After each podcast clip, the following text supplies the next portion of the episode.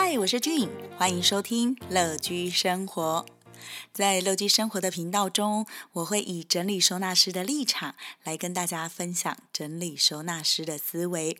那我又是如何透过整理收纳以及断舍离，进而开始崇尚了极简主义，并且将断舍离还有极简主义运用在生活中的每一个面向？我甚至可以说，生活中的食衣住行，以及我们的个性，还有我们在做的每一件事情，都是可以透过。极简主义，来进而让大家有一个提升到不同境界的感觉。今天的这一集，想要跟大家聊聊的是我自己的故事。在几个月前，我非常荣幸的受邀参加客家电视台《福气来了》这一个节目的人物专访。那么在专访前，一定都会跟节目的组员来做沟通，然后呃，节目的窗口行销窗口就问了我很多，真的很多满满的问题，大概有三十题哦。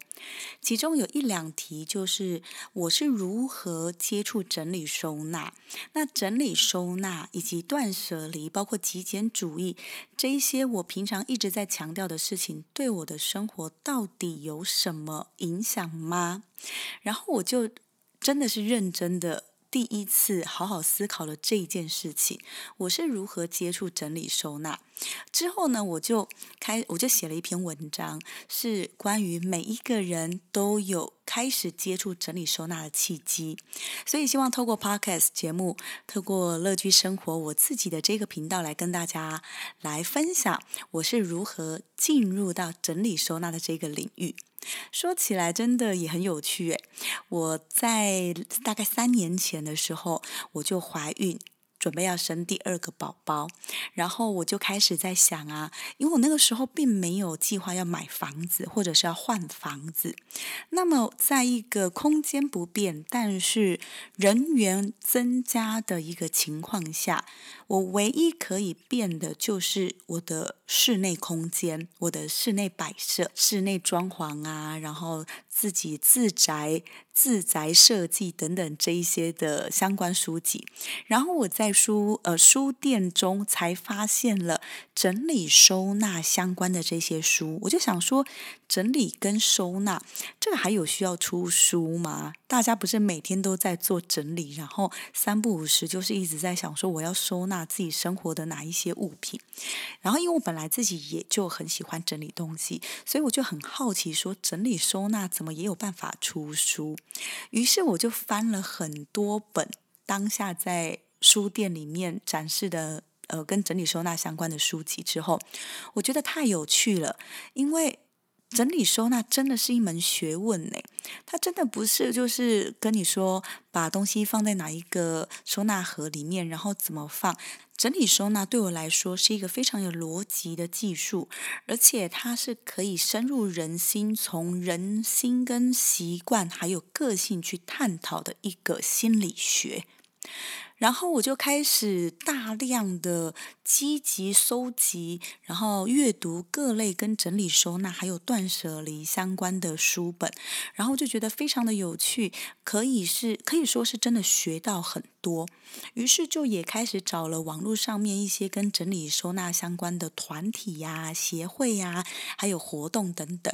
然后就开始去呃报考整理收纳。顾问的这个日本 housekeeping 的证照，然后还接触到了日本 JALO 的生活规划顾问这一些跟整理收纳相关的证照。因为整理收纳跟断舍离这两件事情是可以并行的，也同时它是可以交叉进行的。我因为透过断舍离，因为透过这个物品的选择以及呃保留自己喜欢的物品的这个动作，然后进而去了解整理收纳的一些相关的收纳。那方式、收纳技巧，这两个事情我觉得是相辅相成。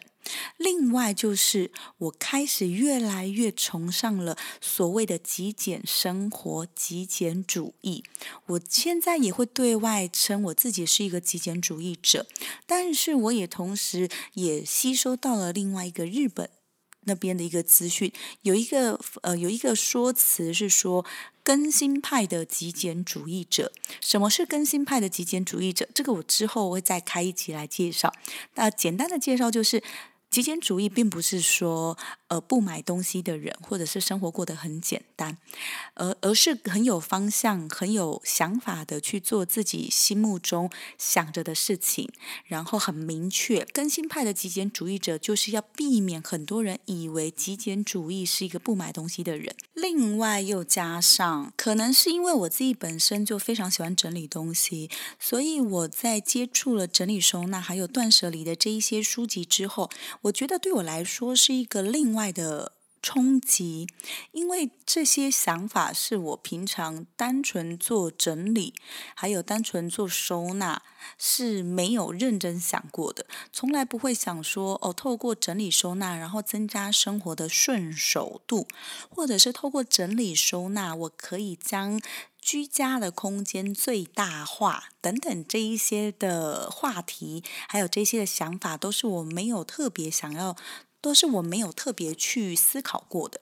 所以呢，我就开始面对家里面一些小孩的东西啊。如果收听的你是妈妈的话，应该也知道，小孩的东西真的很难收，因为很多小孩的东西很大。然后形状又不一样，不管是澡盆啊，或者小孩子的厨房玩具啊，还是一些什么球球屋，要把它那个秒开的帐篷等等，为了满足小孩在成长中的探索，我尽可能的，如果家里面的空间可以的话，我都会呃摆放这一些我觉得他们会喜欢的玩具。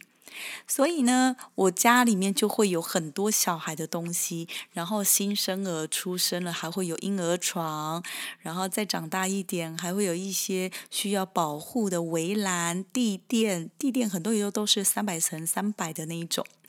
会有很多跟小孩有关的物品。其实，在育儿的生活还有过程中，都是对于我这一个很喜欢把空间整理的干干净净的妈妈来说。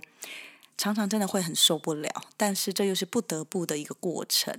所以我在呃接触整理收纳还有断舍离的这一个领域，也学习到了很多，并且也把一些观念的东西导正到我现在的想法，包括了我将生活中的时间轴放在现在这件事情，对很多的整理收纳师，还有一直倡导整理收纳的人来说是非常重要的。今天的这一集主要就是跟大家聊聊我接触整理收纳的契机。每一个人接触整理收纳这个领域的方式还有原因都不一样。那你们又是什么原因来到乐居生活的节目，听我聊聊这一些跟整理收纳还有断舍离相关的议题讨论呢？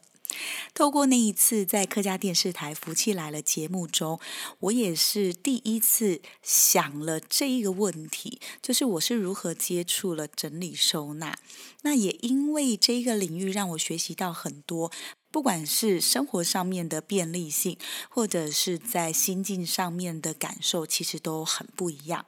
希望大家喜欢今天乐居生活的小故事。我会将那一次的人物专访的 YouTube 放在我的资讯栏中。接下来下一集想要跟大家分享的就是我另外透过整理收纳而让我成为了助战专栏作家，这是一个好消息，想要在下一集跟大家来分享。如果你喜欢我的节目，请大家给我一个最棒的鼓励，就是给我一个五颗星的评价，并且呢持续的订阅乐居生活，让我们一起透过极简让生活更美好吧。